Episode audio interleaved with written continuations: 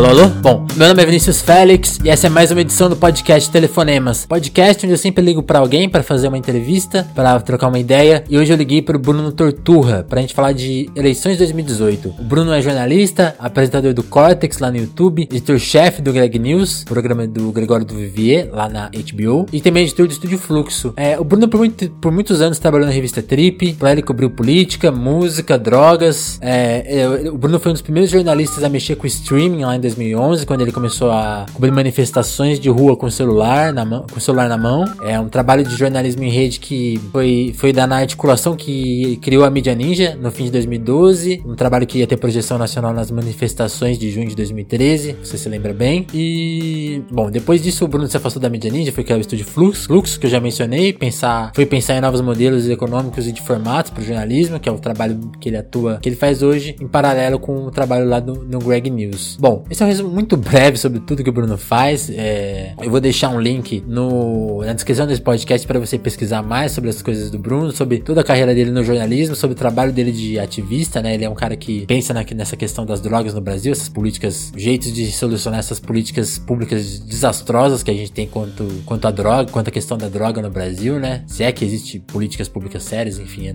um assunto que eu nem entendo muito, então, mas sei que o Bruno trabalha para melhorar, na, numa luta por melhorar isso aí. É, como eu mencionei, né? Esse é um podcast onde o, o tópico vão ser as eleições de 2018. A gente fala delas tanto do ponto de vista eleitoral, pura e simplesmente, quanto o lado, o aspecto jornalístico, o aspecto da internet nessas eleições, é, várias coisas assim. É um assunto que também, que de certa maneira acaba falando da carreira do Bruno, né? E melhor do que falar sobre é te levar direto pro nosso papo, certo? Vai aí, mais telefonemas no ar, compartilhe, seja lá onde você estiver ouvindo a gente. O importante nesse momento é você compartilhar este podcast, certo? Então, com vocês, Bruno Torturra.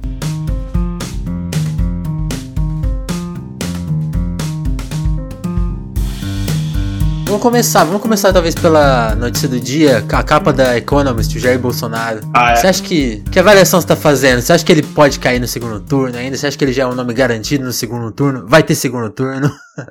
Cara, eu acho muito difícil ele não estar no segundo turno e eu já achava isso no começo da eleição. Uh, infelizmente, o meu pessimismo tem se confirmado há alguns anos em relação a, a esse tipo de processo que o Bolsonaro representa no Brasil, mas que aconteceu Sim. nos Estados Unidos, aconteceu em outros espaços também. Eu acho que ele está no segundo turno. Estou uh, muito preocupado, porque eu acho que ele é o favorito. Pessoalmente, Sim. eu acho que ele é o favoritíssimo para ganhar as, as eleições. E a Economist, essas coisas, assim, uh, já está falado, né? Não tem muita novidade mais, assim, sobre o que, que ele é, o que, que ele representa e tal. É quase simbólico, né? É, assim, é bem simbólico, é uma marcação de posição da Economist uh, importante. É, acho que eles entendem melhor o que ele representa do que os economistas que se dizem é, liberais aqui, que não uhum. estão vendo isso como o risco é, real que ele representa para a economia, a liberal Sim. mesmo, eu estou falando. Sim. Mas eu acho que é, é muito difícil a gente argumentar ou achar que a gente vai conseguir esvaziar uma candidatura como a do Bolsonaro apontando as coisas ruins dela. Porque o processo eleitoral, o processo psíquico, melhor, melhor é, falando, que colocou ele nesse, nessa posição, ele não é racional, ele não é sobre avaliação de argumentos, ele não tem a ver com o olhar frio sobre o que esse cara é, o que ele diz, o que ele representa. A pauta ruim, a coisa ruim que a gente expõe é a plataforma dele, né? E tem um niilismo aí. Eu acho que tem uma galera que está confortável com a ideia, mesmo que ela não entenda, mas psiquicamente a pessoa está confortável com a ideia do ciclo incendiar mesmo. Uh, e é isso que eu temo, porque a gente não consegue desmontar isso com argumentos racionais, muito menos com argumentos é,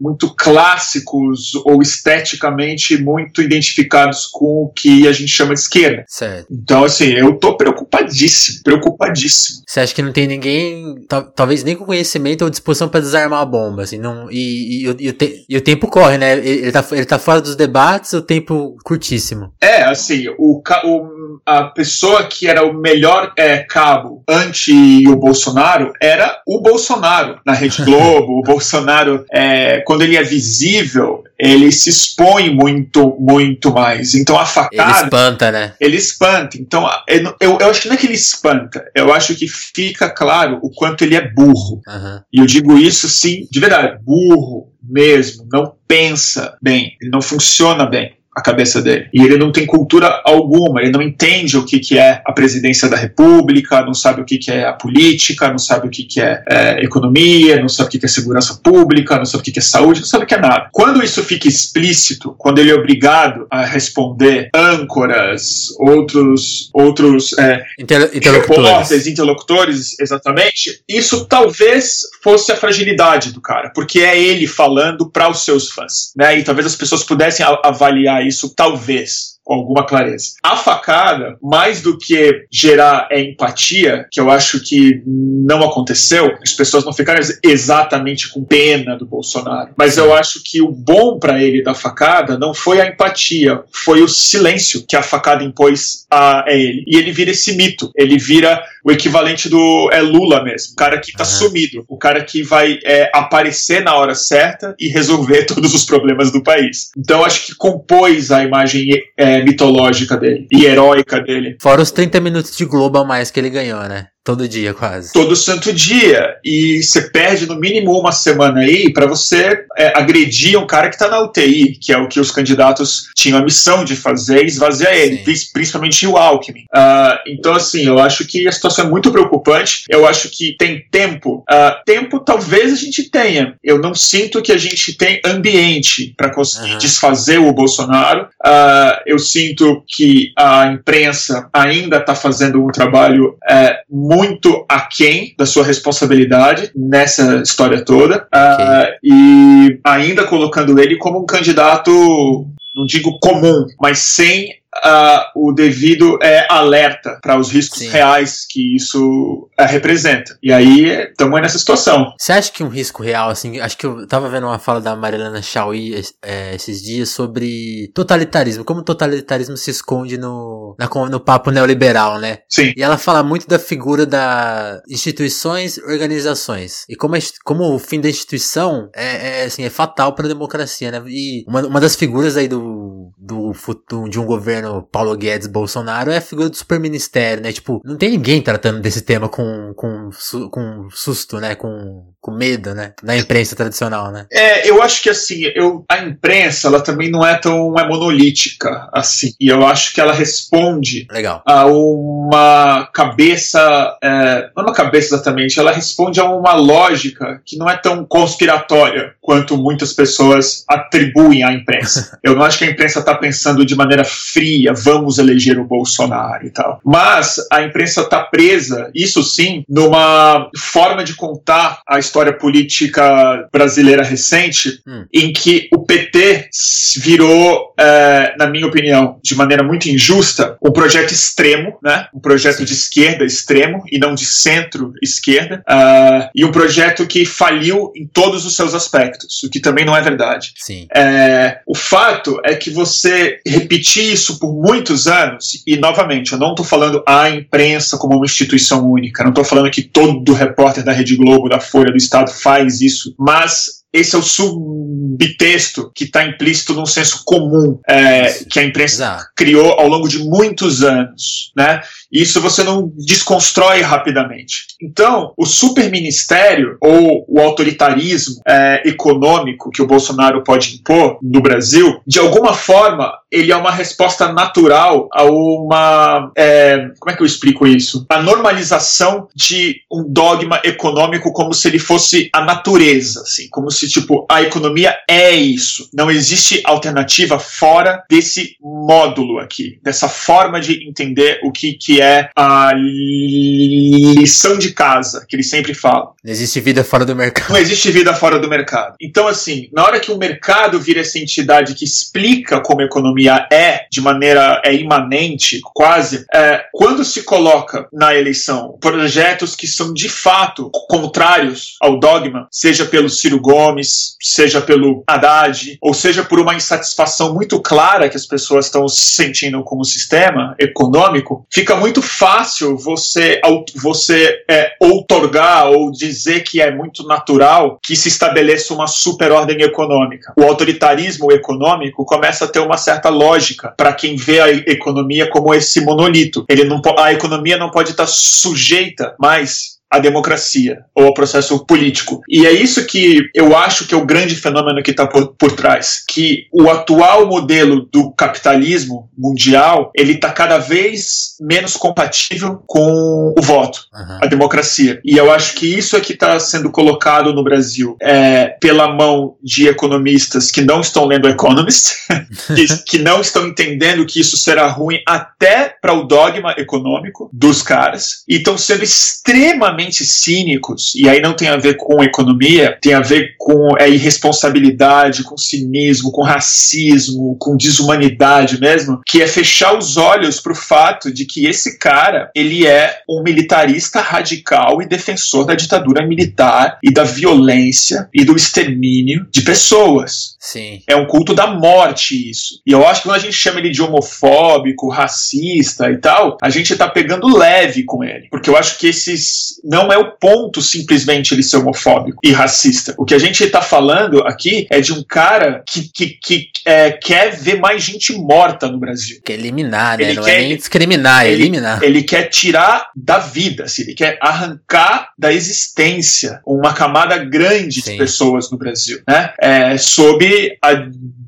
desculpa esfarrapadíssima de que são criminosos, ou são comunistas, ou são terroristas, ou são pedófilos, ou são qualquer coisa. Uhum. E eu acho que isso é o niilismo mesmo. Eu acho que a gente não está percebendo esse processo, que tem uma pulsão aí, que eu acho que é muito mais psicanalítica do que política, de, de destruição mesmo. Que é o que estava por, que é o que está por trás do verdadeiro fenômeno que aconteceu no século XX. Do fascismo, do nazismo, essas coisas todas, que eu não acho que são comparações é, ideais para a gente fazer no momento que a gente vive. Eu não acho que a gente vive uma ascensão do fascismo no sentido específico da, da coisa. Sim, sentido clássico. No sentido clássico, um momento muito diferente que a gente vive hoje. Mas a maior semelhança que eu vejo, que eu acho que hoje é pouco analisada, é a psicologia de massa. Uhum. Isso sim, a psicologia de massa é um fenômeno que está se expressando hoje de maneira muito perigosa, como se expressou outrora como fascismo, como nazismo, como o comunismo em alguns momentos, tá, tá, né? Claro. Então, assim, eu, eu, eu acho que eu tenho uma coisa nova. É, eu posso estar suando muito alarmista ou muito pessimista, mas eu, eu estou pessimista. Mas eu acho que o fenômeno clássico que a gente vê aqui, ele é difícil de ser observado no presente, que é o tipo de psicologia de massa que aí pessoas que não são analistas políticos conseguiram entender de maneira muito mais clara. O Reich, o Freud, o Eric Fromm, é, pessoas assim. E, e, é uma lógica, assim, que se, se a gente imaginar, a gente só, essas pessoas que compram essa ideia, imaginando assim, a pessoa que compra a ideia do Bolsonaro, Bolsonaro sem analisar o todo, realmente ela só vai sentir talvez na pele quando, quando tiver no cargo mesmo, né? Ela não vai conseguir pensar no futuro, olha, essa, se, se entender, né? Se entender, entender esse problema que é conjunto, né? É, e eu, eu realmente acho que na hora que sentir na pele, ainda vai culpar o PT. é verdade. Ainda vai culpar a esquerda. Alguém fez uma piada muito boa ontem, assim, que é, daqui, 30, daqui 2032 vão avaliar o governo do Bolsonaro e falar, é, foi de esquerda. Completamente vão falar isso, é, mas é. eu acho que no curto prazo vão culpar o PT. Ah, entendi. Vão culpar a esquerda. Já estão culpando. Sim. Já estão culpando o PT pela eleição do Bolsonaro. É, o né? antipetismo vai eleger um fascista, né? Essa coisa. Pá. É, mas que seria a responsabilidade do PT. Sim, sim. A culpa do antipetismo a, é. A culpa do antipetismo é do PT insistir em ser um partido político, quase. É. É, apesar de eu pessoalmente é, achar muito arriscada e é irresponsável de muitas formas a estratégia dessas eleições que o PT fez. Eu acho uhum. que eu acho que contribui muito para a subida do Bolsonaro, sim, o Haddad. Lamentavelmente eu falo isso, não é uma opinião que eu gosto de ter, sim. não é uma opinião que eu acho confortável tê-la. Eu espero estar errado, então deixar isso bem claro antes que as pessoas venham me falar que eu sou é, antipetista, o que, que você queria que o PT fizesse. Eu não sei o que, que o PT tinha que fazer, eu não sou do PT, nunca fui, é, mas eu acho que está se fazendo uma aposta muito alta, muito alta, sendo que havia opções diferentes há semanas e meses atrás, entendeu? Eu acho que o Ciro Gomes deveria ter sido o cabeça de chapa de uma aliança um pouco mais ampla. Se você for olhar na letra fria, a plataforma que o Ciro Gomes está colocando, ela é mais esquerda do que a do Haddad. Uhum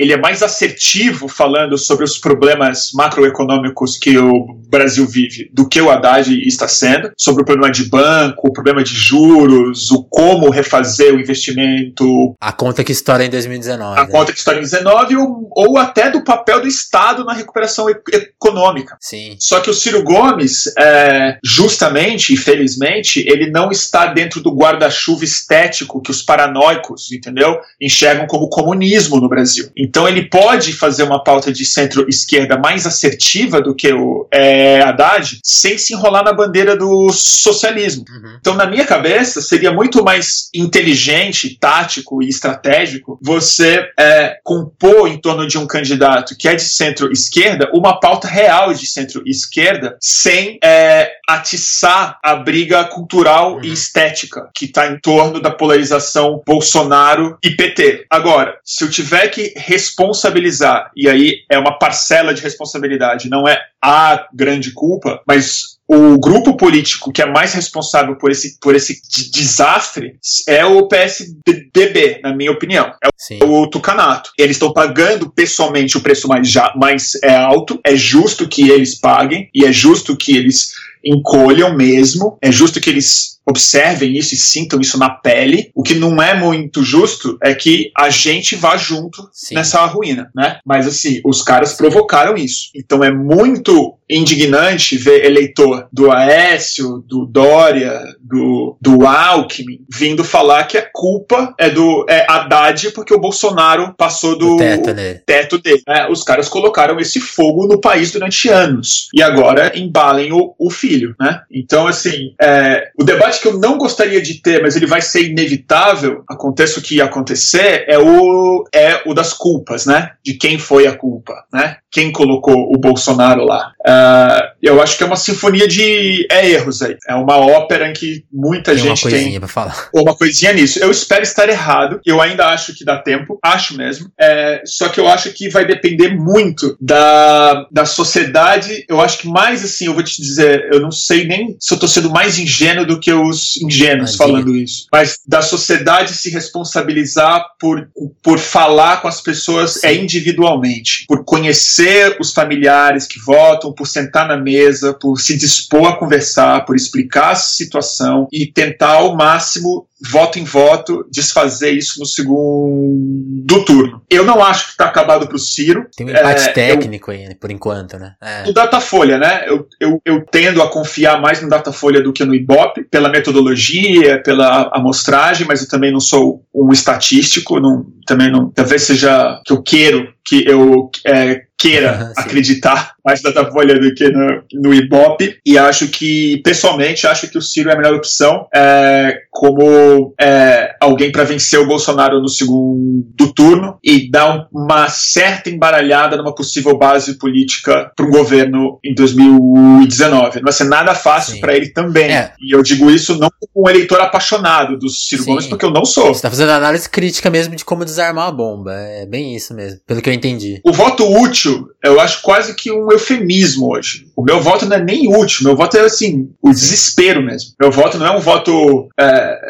comum ou banal, né? E acho que isso se expressa muito é, na forma como o Boulos está colocado, na, né? Ele está próximo de Sim. é zero hoje. É muito, muito significativo isso. Muito triste também, mas muito significativo. Porque não é que as pessoas não querem votar no Boulos. Aqui já não é nem mais uma questão, né? É, o voto que poderia ir para o Boulos já está se foi. reorganizando. Exato, o da. A, é, a Marina Silva também é um voto que eu acho que a gente está falando pouco sobre o voto dela. Mas também em queda, né? Brutal. Em queda colossal, brutal. E acho que esse é um fenômeno também muito alarmante. Eu sei que muita gente não gosta da Marina, tem o, assim, acha, acha muito bom que ela sumiu e bem feito e tudo mais, mas eu não tô pensando nem na Marina, tá? Tô pensando no tipo de escolha política que daria na Marina Silva é, que ela desapareceu. Então também é um sinal preocupante de que a gente, muita gente pode estar tá indo sim para o Bolsonaro, né? É, aparece que está indo e vai colocar ela numa posição muito difícil, porque o que, que a Marina vai fazer, né? Se ela for responsável, alguma hora ela vai ter que mandar o eleitor é. dela, talvez ir pro talvez ir pro Haddad. Não dá para ser neutra nessa posição. É, eu acho que assim, né? a figura dela e do Alckmin, que são os, as figuras da oposição mais antipetistas, talvez, elas, elas vão ficar nessa sinuca, né? Tipo, uhum. eu vou apoiar uma tragédia histórica ou vou ficar, falar, desmentir que eu falei por oito anos, dez anos, até ou muito mais no caso do Alckmin, né? É, porque, eu acho que assim. Porque no Alckmin eu não confio nada. Eu não confio no Alckmin. Eu não acho que o, eu acho que o PSDB é, só deu exemplos de total é, é, é, irresponsabilidade histórica nos últimos anos. Então eu acho que eles já estão num outro lugar, assim. Eu gostaria muito, gostaria muito que o PT, que o PSDB conseguisse. É, não é, não tem a ver com minha culpa, não, tá? Tem a ver com um argumento muito simples de fazer.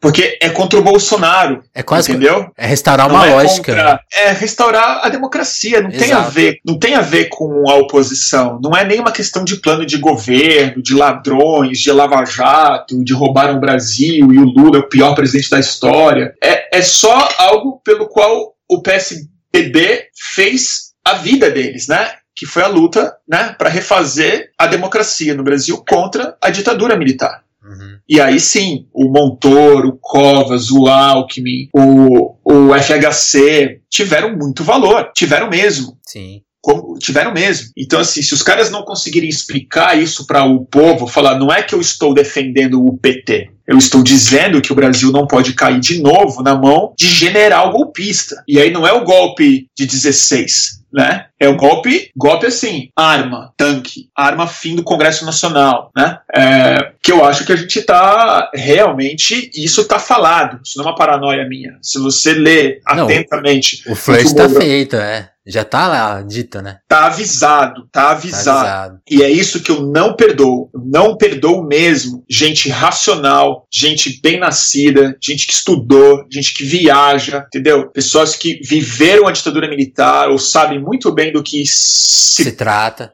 Trata, tá mais preocupado com a CPMF, entendeu? Uhum. Que volta a CPMF e, e, o investimento aqui no meu lugar e tal, do que um cara que falou em rede nacional que autogolpe não é golpe, entendeu? Que a Constituição não funcionou, entendeu? Que a ditadura estava certa em fazer o que fez e tal. Então, assim, é bom que as pessoas assumam isso. É nisso que você tá votando mesmo. É. Então, assim, o do Alckmin, eu realmente, assim, eu vou ficar puto se ele ficar neutro, vou ficar muito mais puto se ele apoiar o Bolsonaro, mas, é. não vai me surpreender. É a tendência, né? Porque é, quando a gente tava falando ali do. Cê, cê, cê, acho que quando você falou do, de estar tá na nossa mão, na mão da sociedade evitar isso, eu acho que você tá muito certo na, na, na análise, porque, tipo, nenhum partido político vai assumir a bronca de ter esse passo. Eu diria uma atitude assim, sei lá, moderna, assim, tipo, realmente, vou abrir mão de, todo, de toda a lógica que me segura economicamente, politicamente, para é. defender o Estado. Ninguém vai fazer isso e talvez seja até demais cobrar isso, especialmente quando o, o, acho que o Lula fala muito, né, de, ah, espero que a gente abra mão do, da, das coisas, e não vamos, não vamos abrir mão. E... É, é claro, e, e assim, pedir isso para o Lula, eu, eu acho assim, eu gostaria que ele tivesse tomado outra é, atitude, sim, eu gostaria mesmo, uhum. que ele estivesse indo para a base e não para a cabeça de chapa, Acho que os, o, o messianismo em torno dele que foi criado é, não é bom, não é bom não é saudável. Rivaliza, né? Mas, assim, é, eu acho emborrecedor da conversa, para isso para falar o mínimo, tá? E eu, assim, não acho que ele devia estar tá na cadeia. É, acho que foi uma tragédia que como foi conduzido todo esse processo, acho mesmo. É, acho que ele teria o direito de ser o candidato esse ano. Não acho, não gostaria de votar nele. Eu não votaria nele no primeiro turno, com certeza. Não votaria. Mas eu sou democrata.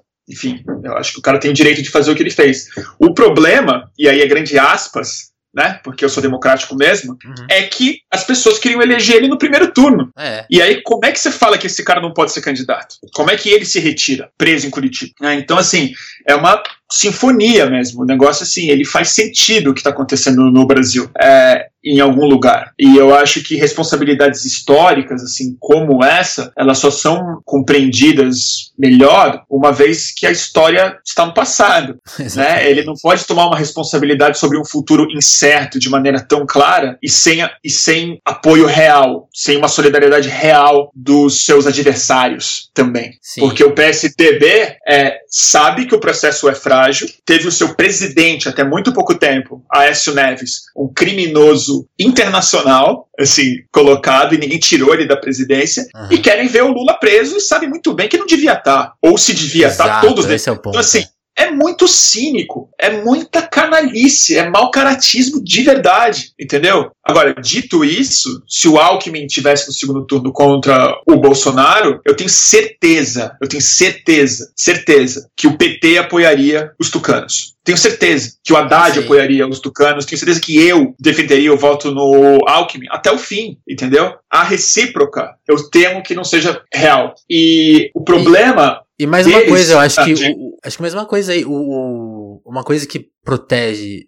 inclusive, da, que é a força de sustentação do Lula é, é, é, um terço ali que ele comanda, né, de, de votos. E o PSDB é. tá saindo derrotado não só politicamente, mas eleitoralmente, né? Não tem mais um terço ali que é deles, parece, né? Não tem, e na verdade, a grande sacada, que eu acho que é terrível, e aí é para o Brasil, tá? Não é para os tucanos, não. Uhum. É que quando você vê que quem tá votando no Bolsonaro, na verdade, era eleitor do Aécio, Sim, é o ex. É isso que é. É o eleitor do Aécio Neves que estava votando no Bolsonaro e o que foi o que votou no Serra e é o que não está votando no Alckmin. Talvez o problema não seja do Alckmin. Talvez seja que o PSDB, no fundo, é mais progressista do que o seu eleitor. Talvez sim, eles sim. só votavam no Aécio Neves porque eles não tinham o Bolsonaro para chamar de seu. Entendeu? E é isso que o PSDB tinha que olhar no espelho e ver o que, que eles fizeram nesses anos todos. Entendeu? O que, que eles estavam cultivando de fato como formação política no no Brasil, porque é isso que eleição é. é. Eleição no Brasil, infelizmente, num país que não estuda política, que não lê bem, que não sabe a sua própria história, infelizmente, eleição é época que as pessoas estudam um pouco política. É formação política. E foi formação política tosca que foi promovida também pelos tucanos em épocas de eleição, entendeu? Sim. Explicando que a esquerda era um monte de, enfim, comunista, assassino, chavista, irresponsável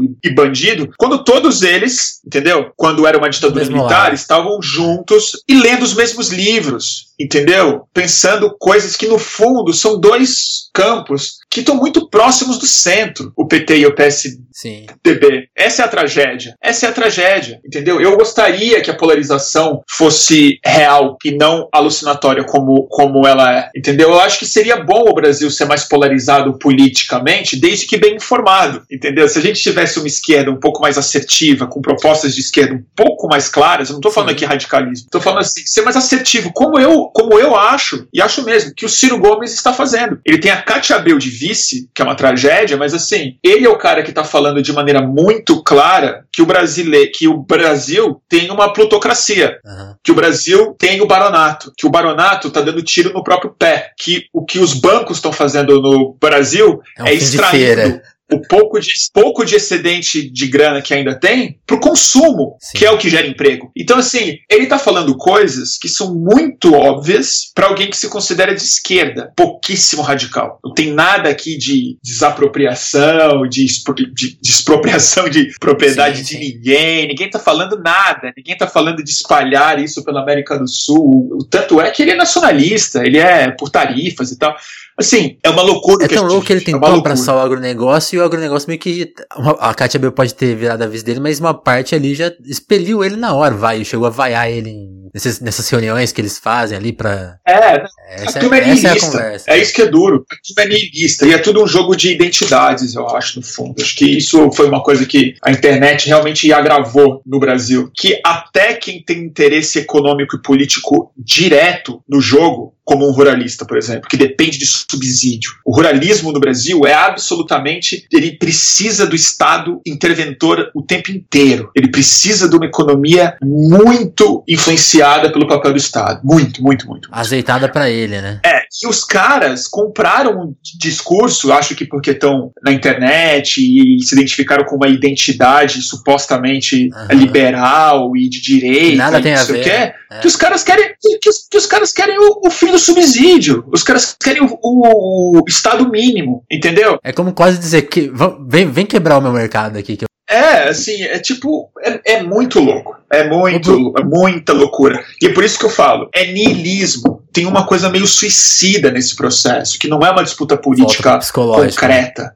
Real, é ideológico, entendeu? Eu acho que a galera tá pirando, tô falando sério. A galera tá pirando. Eu acho que aí tem muitos pontos de contato, mas eu queria que a gente tocasse em um. Você acha que isso tem a ver com, com a lógica de consumo, essa coisa meio entretenimento que a política virou? Porque acho que a gente precisa tocar num ponto aqui que é voltar a falar um pouquinho de, um pouquinho de imprensa. A campanha acho que nunca teve tão. Eu tava ouvindo isso algumas pessoas falando assim. A campanha tá na tela, né? Não tá na rua. Ela, você, os, os, os candidatos claro. estão dando. Tem sabatina todo dia, sabatina de uma. Eu não sei quem vê isso na íntegra, assim. A, a gente até acompanha, mas eu fico imaginando. Quem, eu vejo, é, infelizmente. Eu fico, mas eu fico imaginando quem trabalha, quem não tem uma hora ali por dia pra ficar vendo um cara falar. Não enfim. tem, não tem. Mas tem essas sabatinas, tem, tá, tudo, tá, tá tudo na tela, mas tipo assim, as pessoas talvez não estejam consumindo exatamente esse produto que a mídia tradicional tá fazendo. Tá consumindo também WhatsApp, meme. Eu queria que você falasse um pouco de, da sua é. análise. Como que esse entretenimento também tá estragando a, a discussão? Se é que existe uma discussão real, existe uma discussão muito assim do, do meme, do, da tirada, né? Tem, tem essa lógica é. também. É, é um ponto de contato que vai explicar esse niilismo? Eu acho que é uma pergunta excelente de resposta muito complicada. Uh, eu acho o seguinte, tá? E eu tô pensando alto, eu realmente não tenho certeza ah, sim, sobre essas tô, coisas. Também eu tô aqui. Tô só assim, eu tô no meio do maremoto tentando avisar, assim, aonde é o norte, entendeu? Eu realmente não sei, mas eu vou tentar dar um chute. Bora lá. É, primeiro assim, entretenimento é uma palavra ótima que você usou, mas eu acho que ela também não explica tudo. Eu, eu acho que assim, a prova real de que a gente não vive mais num ambiente de comunicação é, é como o que a gente se habituou a construir toda a regra da campanha, ou os paradigmas de campanha, as convicções todas de campanha, ele desapareceu completamente. A maior prova disso não é nem que as pessoas não veem as sabatinas, é que o Alckmin derreteu. E o Alckmin fez o que todo mundo tinha que fazer: tempo de TV. Você liga a TV, você vê o horário eleitoral e tal. Olha, eu vou te falar, eu sou um junkie de política, tá? E eu digo isso assim, eu não acho que eu sou um bom analista político, não acho que eu sou nem um bom ativista, não acho mesmo. Mas, infelizmente, eleição eu vejo como se fosse a, assim, a Copa do Mundo. Tamo junto. Desde criança, desde criança, é horrível isso, entendeu? Eu era pequenininho, eu via, eu gravava VHS com horário para eu rever. É, aí é sério mesmo eu, a coisa. Eu fazia, eu sei até hoje os jingles de campanha, de eleição, de prefeito, antes de 89, entendeu? Quando eu tinha assim 8 anos de idade, 9 anos de idade, eu via mesmo. E todas elas eu vi. Esse ano eu me peguei vendo anteontem, pela primeira vez, o horário gratuito. Pela primeira é, vez. Eu também vi esses anteontem. dias. É. Eu não tinha visto. Isso para mim é uma loucura. Porque eu, naturalmente, toda a minha vida, eu parava para assistir como se fosse a final da Copa do Mundo todos os dias. Não falem, falem comigo. Eu vou ver a TV e vou ver cada propaganda política. Eu vi pela primeira vez anteontem. Isso para dizer que se eu abandonei o horário, todo mundo abandonou. Imagina o ré. Todo mundo Imagina Imagina quem é junk. Mas isso não é o mais importante. O mais importante hum. é que as pessoas estão vendo o, o horário eleitoral gratuito, ele não é mais a meia hora antes entre o Jornal Nacional e a novela, ou, ou, melhor, antes do Jornal Nacional. O horário hoje são as 24 horas, e é por isso que as pessoas não estão vendo. Exato. Não é porque elas não veem mais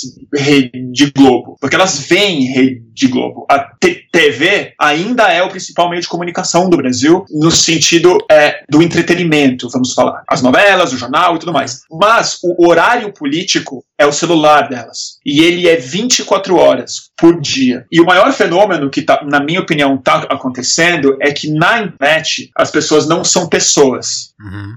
São perfil, entendeu? Sim. E isso é muito diferente. Parece uma coisa semântica, meramente, mas não é. Ela é ela tem a ver com formação de identidade, que é a coisa mais na política, sempre. Só que quem está formando a identidade hoje não é mais a pessoa física, ou o cidadão, ou o telespectador. É o perfil a sua projeção digital em uma, rede so em uma rede social. Seja o seu perfil, a sua arroba, o seu avatar, a, a sua fotinha no grupo de WhatsApp, entendeu? E o que um meme é, ele, o meme ele não é sinônimo de uma imagem viral de internet. O meme é um conceito biológico e psicológico Exato. muito bem definido. E é isso que está acontecendo. São os memes, no sentido antropológico e bioevolutivo da psique humana sim, sim. que estão tomando o protagonismo da formação de identidades políticas no Brasil e no mundo. Quando você junta isso com uma sociedade que está espremida economicamente, muito mal, muito, muito pouco conhecimento uhum. histórico, né? Uh, e é razoavelmente puta, brava, né? Isso é uma sinfonia perfeita para o tipo. Para instalar o vírus para instalar o que eu temo. Né? É, então eu acho assim, a gente tem que pensar no perfil como o problema, como o eleitor que está fazendo escolhas muito precipitadas, baseado mais em questões estéticas do que questões éticas, Sim. no fundo, no fundo, no fundo. E é por isso que eu acho que a saída está na sociedade física, está uhum. nas pessoas conversarem individualmente com as pessoas fora do perfil. Então, quando eu quero dizer falar com as pessoas, é realmente não responder o WhatsApp da família. E ir lá falar. E ir visitar o tio, levar um bolo pro tio, entendeu? E conversar com ele racionalmente sobre a situação, entendeu? E explicar e tentar fazer Porque isso. Porque no perfil se projeta uma, uma tag só, né? Não, não, você não projeta o cara, o cara ali, ele, é, se ele põe a tag novo ali, cara, parece que ele é uma barreira intransponível para dialogar, né? É, ó, essa conversa nossa é, é prova disso. Diga. Por exemplo, eu tô conversando com você no Skype, é, e eu sei que essa conversa ela vai Sim. ao ar. Então, eu, não é uma conversa que a gente está tendo numa é bar. Eu não posso falar tudo tudo o que eu peço. Mas eu estou falando quase tudo o que eu Sim. penso. Eu não estou com muito filtro. Eu estou dando a minha opinião sincera e real sobre o medo que eu tenho do PT no segundo turno, sobre o Ciro Gomes, sobre o Bolsonaro, sobre tudo. Eu não digo isso, eu não digo um vigésimo disso na rede social. Porque na rede social eu sinto que eu não posso falar essas coisas, não porque eu serei mal compreendido, porque o meu avatar vai ser mal compreendido. Exato, exato. Porque a minha projeção digital vai estar interagindo com outras projeções digitais, onde a sutileza do que eu estou falando aqui se perde, onde o contexto do que eu estou colocando as minhas frases, a entonação que eu estou usando, o meu tom indignado, a minha gagueira, tudo isso importa. É, no perfil, nada disso importa. Então, o máximo que eu consigo fazer é uma autoafirmação. Legal. E não, e não um pensamento complexo ou é, mesmo inseguro sobre a situação. Então, assim, o pouco que eu falei, o pouquíssimo que eu falei no meu Twitter sobre achar mais seguro o Ciro Gomes no segundo turno, eu já tô tomando na cabeça, assim, de tipo ser chamado de paranoico, Regina Duarte, antipetista, uma série de coisas que aí eu prefiro nem mais me envolver. Entendi. É, mas o fato é que a maioria das pessoas está disposta a esse tipo de conversa. E é ela que pauta, é, no, no, fim das contas, o voto. Pra quem tá lendo, talvez seja até saudável, assim, do ponto de vista, assim, tipo, que a gente, a gente tá, talvez fazer uma leitura mais crítica, né? Tipo assim, às vezes a gente fica se sentindo talvez muito mal, tipo, nossa, eu não acredito que esse meu amigo tá aqui defendendo o Bolsonaro, mas talvez, talvez essa, essa leitura crítica ajude, ajude também esse ponto de vista, né? Tipo, não, talvez ele, ele também tá se projetando ali, ele, ele tá, às vezes ele não fala uma coisinha a menos, justamente para não ter que ouvir, ah, você vai, então você vai votar no Lula, então, você, esse papo, né? Exatamente. Exatamente. É, isso vai empurrando as pessoas para aí as pessoas físicas vão ficando mais parecidas com as suas projeções do que Exato. o oposto. E aí e é isso que eu sinto que está acontecendo. Isso para mim eu vou te falar ra rapidamente, só para não não escapar o raciocínio. Eu acho que esse foi o grande fenômeno de junho. É, mais que qualquer análise política fria que se faça sobre junho, eu acho que a, a, coisa que mais me sobrou daquele tempo foi o perfil começou a tomar o protagonismo. A autoafirmação. O que se chama de protagonismo pessoal, eu não acho que é um protagonismo da pessoa, mas é um protagonismo da sua projeção para os outros, do perfil. Foi o perfil que começou a se tornar o grande interlocutor da política no Brasil, e eu acho isso um problema. Bruno, tanto que, e aí falando, falando em atitudes, não, não quero te pôr aqui talvez como, talvez sou talvez, não sei, não sei como isso vai soar, mas quando a gente fala de tomar atitude, não sei se é a atitude certa, mas tipo, de fazer uma avaliação e ter coragem talvez de descolocar, mas se, se descolocar, você justamente matou o seu perfil no Facebook, né, que era o perfil que em junho de, dois, que era em 2013 uhum. ficou muito, você ficou muito exposto, ganhou muita audiência, você foi lá e matou esse perfil, né? Tem a ver com essa conversa, Sim, né? Tem tudo a ver com essa conversa. Ela é fruto exatamente desse, dessa minha percepção. Uh, e eu vou te falar, sinceramente, eu matei o meu perfil pra, em nome da minha uhum. identidade real, em nome da minha saúde psíquica. E eu estava com muita depressão, é, ainda estou. Okay sofrendo muito psiquicamente. É, é, não tem sido um período fácil e eu, eu, sinto, e aí eu não acho que há, novamente, não é a culpa, né, não é do Facebook, mas eu acho que há uma confusão na minha cabeça, isso ficou muito evidente e, e graças aos psicodélicos e tal, isso para mim é mais fácil de é, perceber. É, a minha pessoa estava se confundindo com a minha projeção digital. Eu comecei a me pegar com um diálogo interno meu, é, muito intenso, muito forte, é, com a conversa que estava acontecendo entre os perfis. Sim, sim. Eu, como, sabe, eu pensava. É, a minha conversa que me afetava era o que eu li. Era, Você foi se empobrecendo. Foi né? assim, eu, eu comecei a desocupar a minha Exato. cabeça de, de pensamentos é, pessoais ou intelectuais ou recreativos ou hedonistas com uma vida de uma timeline que começou a entrar na, na minha vida psíquica. É, e outra coisa, e é como jornalista mesmo, aí é um posicionamento é, profissional. O meu perfil era o meu veículo. Exato. E o perfil não é um veículo porque assim durante a minha vida inteira minha vida inteira né minha vida profissional inteira até eu virar um perfil grande no Facebook eu recebia para escrever né eu era minha minha profissão é bom falar dessa lógica antiga né é o mundo já foi assim, né? Eu, e eu pagava as minhas contas, eu não, nunca ganhei muita grana, mas era uma vida bastante Razoável. digna e, e confortável uhum. mesmo. Não posso, não posso falar nada. Eu estava na elite econômica do Brasil mesmo, acabando o mês com zero reais na minha conta. Mas o Brasil é assim. Exato. Mas o, o fato é, eu recebia para escrever é, para ser lido por alguns milhares de pessoas. Muito menos do que era lido no Facebook, diga-se. E aí chegou uma hora que começou a ficar. Se você quiser ser lido, você, não, você já não recebe mais, tem que ser de graça. E aí na última fase, você tem que pagar para ser, ser lido. E a única coisa que o Facebook oferece, e todo mundo caiu nessa, para se dispor a pagar para ser lido e ser visto e ser lembrado, é que o Facebook te oferece uma recompensa de ego, uma sensação de que você tem, de que você está sendo admirado. Uhum. É. Né? É, o que é bom,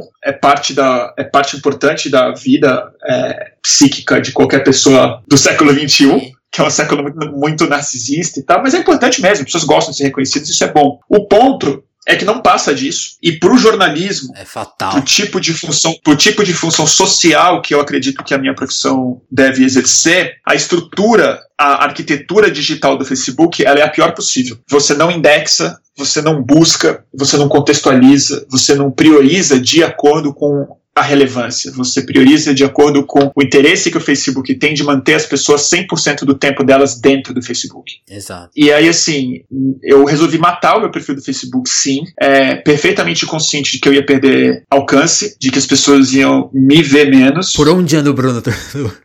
eu, ando, eu ando onde eu sempre andei. Eu ando na minha casa, eu ando nas manifestações que eu acredito, eu ando na casa dos meus amigos, eu ando com a minha cachorra na praça todos os dias, e eu tô lendo mais, bem mais, é, e ainda gasto muito mais tempo do que eu gostaria no meu smartphone, é. viu? Eu tô no meu Instagram, assim, muito no Instagram vendo as coisas, mas pelo menos ele não é tão tóxico. Ele é só a dependência química, mas ele é uma dependência química de uma, de uma droga um pouco menos agressiva. Tipo, tô, uma, tô, uma droga mais leve. É uma cafeína. Ah, boa, boa, boa comparação. Não é, ela, ela, ela, ela não é o crack, entendeu? Não tá, tipo, destruindo as minhas possibilidades econômicas. Ela tá só me deixando um pouco ansioso quando eu não tô lá. É, eu acho isso do Facebook, acho que também, é, por tudo isso que eu falei, não vou me estender Sim, mais, sim. mas eu acho que foi uma atitude correta, é, não me arrependo. Eu lamento um pouco que eu realmente, assim, nessas eleições, por exemplo, eu considerei é, estar de volta no Facebook para poder falar algumas coisas e me, e, me, e me expressar, mas logo eu desisti. Agora, quando a gente fala, vamos falando de veículo, você tá com. Você tá, tá trabalhando no Greg News, né? Tá, quais são seus veículos atuais? Assim, você, você buscou uma coisa, fazer uma coisa com o fluxo, que eu acho que é uma conversa muito complicada que acabou não conseguindo, talvez ser traduzido da melhor maneira. Tem uma, tem uma, fra tem uma frase sua ótima ali no, no Roda Viva de 2013 que, tipo, que, ah, tudo bem, aí você estava se referindo à mídia ninja, mas eu acho que se aplica a todos os outros projetos e não só aos seus projetos, mas aos projetos de todo mundo, né? Os fatos estão uhum. atropelando qualquer possibilidade de se trabalhar a longo prazo, né? É. O que, que você avalia isso? Você é. acha que para cri se criar um novo veículo tá, tá no momento, assim, quase impossível? O que, que, que você tá vendo de novo surgindo de legal? Quem, qual, qual, qual, qual, qual trabalho a ser feito para criar um, criar um veículo que não seja um perfil, que não seja um Facebook, que tenha indexação, que tenha pesquisa, que tenha. E que, e que, é, e que ótima... atrai a gente também, né? Porque falar sozinho vai, vai ser péssimo. Né? É uma pergunta ótima, importantíssima e que está tentando ser respondida de muitas maneiras. Assim, eu acho que aí sim, é aí, essa é a resposta mais comprida que eu posso te dar, mas eu vou tentar ser breve. Não, vamos lá, já, já estouramos o tempo, mas estamos aí, vamos conversar, tá bom. Eu penso, tá bom eu penso muito, é, eu penso muito sobre isso, é, virou a minha vida, né? Ah. Desde, desde antes da, desde antes, né? da mídia ninja, essa é a, essa é a resposta que eu tô em busca. Virou uma missão pessoal terrível. É, e eu não desisti dela ainda, mas é, eu tô tendo que me cuidar pessoalmente. Então, por isso que eu dei três passos atrás é, em relação ao fluxo, em relação a, a é, trabalhar em coletivo, juntar com mais, com mais pessoas. E aí tem a ver com. Aí tem, aí tem a ver mesmo com a minha, com a minha depressão, com o meu processo individual. É, mas Vamos lá. Eu acho o seguinte: é, não tá uma hora muito boa para empreender no jornalismo. É, e eu digo isso como um mau empreendedor, tá? Eu não estou falando que eu fali com um projeto incrível. Eu acho que eu montei projetos muito legais, eu sou orgulhoso deles do estúdio Fluxo, quando ele era realmente um estúdio, ele estava no centro de São Paulo, tinha equipe, tinha tudo mais. É, eu me endividei, eu investi grana nisso, é, mas ele não deu certo financeiramente, nem perto disso. Mas eu também sei que eu sou um péssimo empreendedor. Eu não ia atrás de grana, eu não gosto de, de, de ir atrás de grana. Eu não sei ter conversas comerciais, eu me sinto muito desconfortável e eu prefiro procrastinar e, e entrevistar alguém. é, outra questão, que aí eu acho que é mais importante.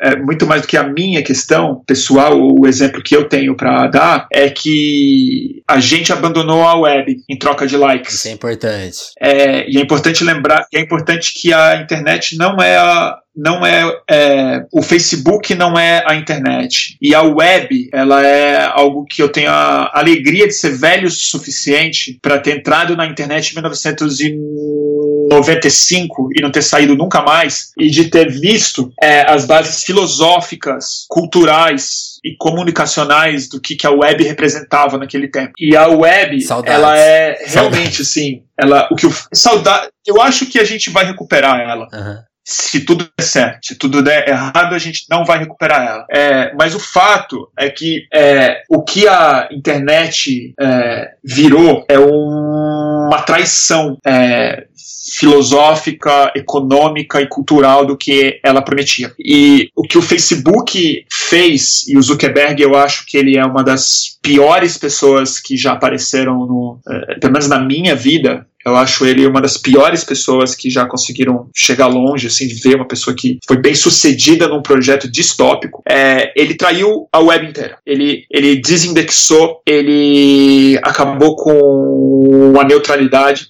ele é, acabou com a busca, acabou com o, o é, hyperlink, acabou com a lógica de wiki, acabou com o software é, livre e com algo que era muito importante, que era fazer com que as pessoas minimamente customizassem uhum. os seus blogs, os seus sites, o perfil que a pessoa tinha antes era muito mais interessante. Primeiro, não é porque você tinha que programar nada, mas vamos dizer uma coisa. Sim. Pense numa coisa óbvia, tá? O seu Facebook, ele não pode ter outra cor, tá? Eu não tô falando nem de sofisticar código, eu não tô falando de software livre, eu tô falando assim, eu quero que ele seja amarelo. Não dá. Não dá, não dá. Agora, quando você vê o que, que aconteceu é, com o ciberespaço, né? É, que ganhou uma lógica absolutamente conectada a, ao número de cliques e a venda de comerciar, é, de comercializar acesso ao público, ou seja, a, é, tô muito gago, a, é, nossa, não, não tô conseguindo falar a palavra, que bizarro, é, a venda de anúncio Sim. mesmo, que é o que o Facebook faz, né? É, quando você transformou isso no maior capital econômico de todo o ciberespaço, o jornalismo se fudeu. Esvaziou, né? Porque era. Que, não porque ele esvaziou como, como linguagem ou como função social, esvaziou ou como dinheiro, disciplina, né? ou como ética. Ele é mais importante do que. O caixa. Ele esvaziou o subsídio. Subsídio. Porque é o seguinte: o jornalismo nunca foi lucrativo. E o problema é que o jornalismo, na hora hora que ele conseguiu ser aparentemente lucrativo, ele se tornou é, um grande negócio e ele se confundiu como uma atividade econômica, como vender prego, como, é, uhum. enfim,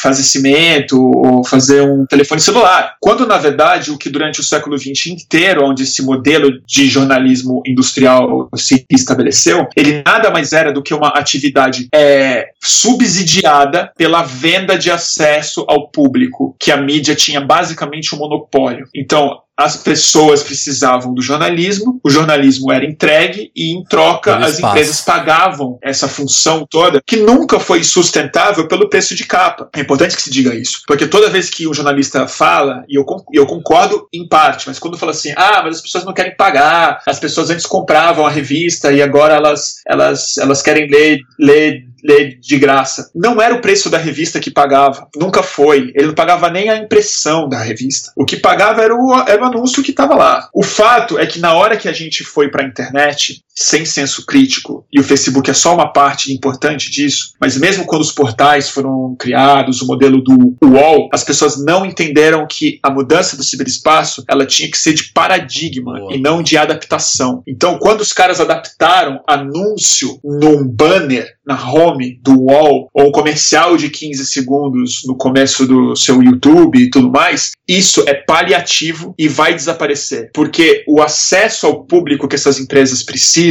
ele rapidamente vai ser muito mais fácil e barato e eficiente se elas forem direto para o ciberespaço sem a mediação dos veículos de imprensa. E aí falar de credibilidade, que a marca quer ser associada com uma marca de que com uma jornal de credibilidade, isso é balela. Fake news é mapa quer vender, tá no ninho. É mato. E aí, assim, e aí a gente segue nessa, nessa mesma lógica, e aí eu faço uma crítica aos veículos independentes também, e, e aos perfis também, e aos jornalistas também. A gente tá caindo no conto do vigário dos, dos, do Zuckerberg. A gente quer clique, a gente quer só audiência pela audiência. A gente quer ostentar o número de seguidores, o número de likes, entendeu? E isso não resolve nada. A minha opinião é que a gente precisa reatrelar.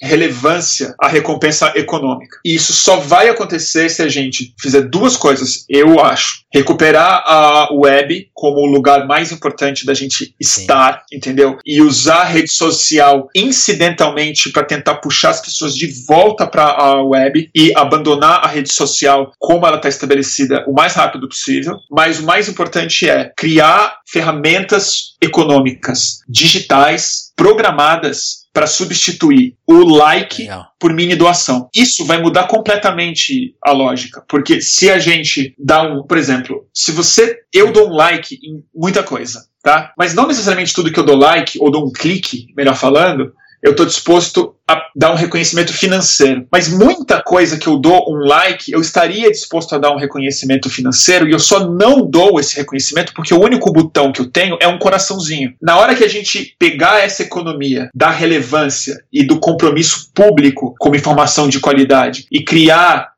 uma recompensa customizada ao tipo de interação que a gente tem com o conteúdo, a gente vai começar a recriar uma viabilidade econômica para o jornalismo. Eu não acho que hoje é a melhor hora para fazer isso, é porque precisa de capital. Então, assim, o Nexo, por exemplo, que eu acho um exemplo formidável no Brasil, é, de jornalismo de qualidade, relevância, de digital, com assinatura, com pagamento e tudo mais, ele ele teve um investimento muito sólido. Inicial. Ele né? teve um investimento é. econômico responsável, inicial e, e com plano de negócio e tudo mais. Os jornalistas não têm capacidade de fazer isso. A gente é mal empreendedor, a gente é muito duro por vocação, né? E quem é um capitalista hoje, é, pensando em lucro, o cara não vai investir em jornalismo, mas nem a pau, nem a pau. Então eu acho que aí a gente tem que pensar de novo no jornalismo não como uma atividade com fins lucrativos, mas assim vai ter que é, é, ser algo economia B, função social, assim, pensar outras coisas. É, o cenário não é, não é bom, principalmente no Brasil, porque é, a gente já lia pouca imprensa antes da internet aparecer. A gente já não é uma sociedade que valoriza o jornalismo muito, e o jornalismo não fez por merecer também no Brasil, em grande medida. É, mas assim, o meu otimismo, aonde ele está? O meu otimismo está na história. Vou dizer por quê. Eu acho que o ciberespaço hoje, a internet hoje, ela está no feudalismo. Ela está numa idade em que a gente não tem autonomia política dentro dele mais. O fato da gente não ter acesso aos algoritmos do Facebook, o fato da gente não votar nos boards que que falam como os algoritmos vão ser estabelecidos e esses espaços eles definem a nossa vida social, econômica e política dentro do ciberespaço. Esses caras eles são donos de feudos e a gente é servos, o cliente do feudo. Servos ou os clientes mesmo. A gente está lá, a gente não é escravo exatamente, mas a gente não tem alternativa. A, a terra é do cara e a gente tem que trabalhar nessa terra a troco das migalhas que ele está disposto a oferecer. É, e o trabalho que eu estou falando aqui é no sentido literal do trabalho, tá? Não é no trabalho emprego. É tempo, energia e investimento que gera aumento de riqueza e produção. Isso é trabalho. Isso a gente está trabalhando de graça para esses, esses grandes grupos do ciberespaço. Na hora que essa ficha cair, na hora que a gente tiver consciência, literatura suficiente para isso, a hora que a cultura souber traduzir isso para a massa, a gente vai ter uma carta magna do ciberespaço, uma declaração de independência sólida, uma instituição democrática, a hora que a nossa projeção digital não for mais um servo de grandes empresas, mas for um cidadão projetado lá dentro, e a gente demandar que o espaço digital seja politizado e regulado e democrático como o espaço físico é, a gente talvez consiga um, uma coisa bem mais interessante do que a gente tem. Mas o que demorou muito para fazer no espaço físico, a gente precisou de milênios para transformar a rua no espaço público. É, acho que a gente vai conseguir fazer isso mais rápido com o ciberespaço se tudo der certo. Até, eu até cliquei aqui, assim, para quando você fez a comparação com o feudal, eu, eu aqui no Google, crise do, do sistema feudal. Eu fiquei vendo aqui as coisas. Porque, não, tem, tem pontos de contatos, ó. Eu peguei, eu, eu, eu, peguei uma lista muito tosca, que é a primeira, ó. Tem? O renascimento comercial impulsionado pelas cruzadas. A guerra, a, vai ter uma guerra com o sistema feudal em breve, vai? então. Vai, vai. Já começou, ela já é começou. Ela já tá começou. É, mas tá... Ela já começou, né?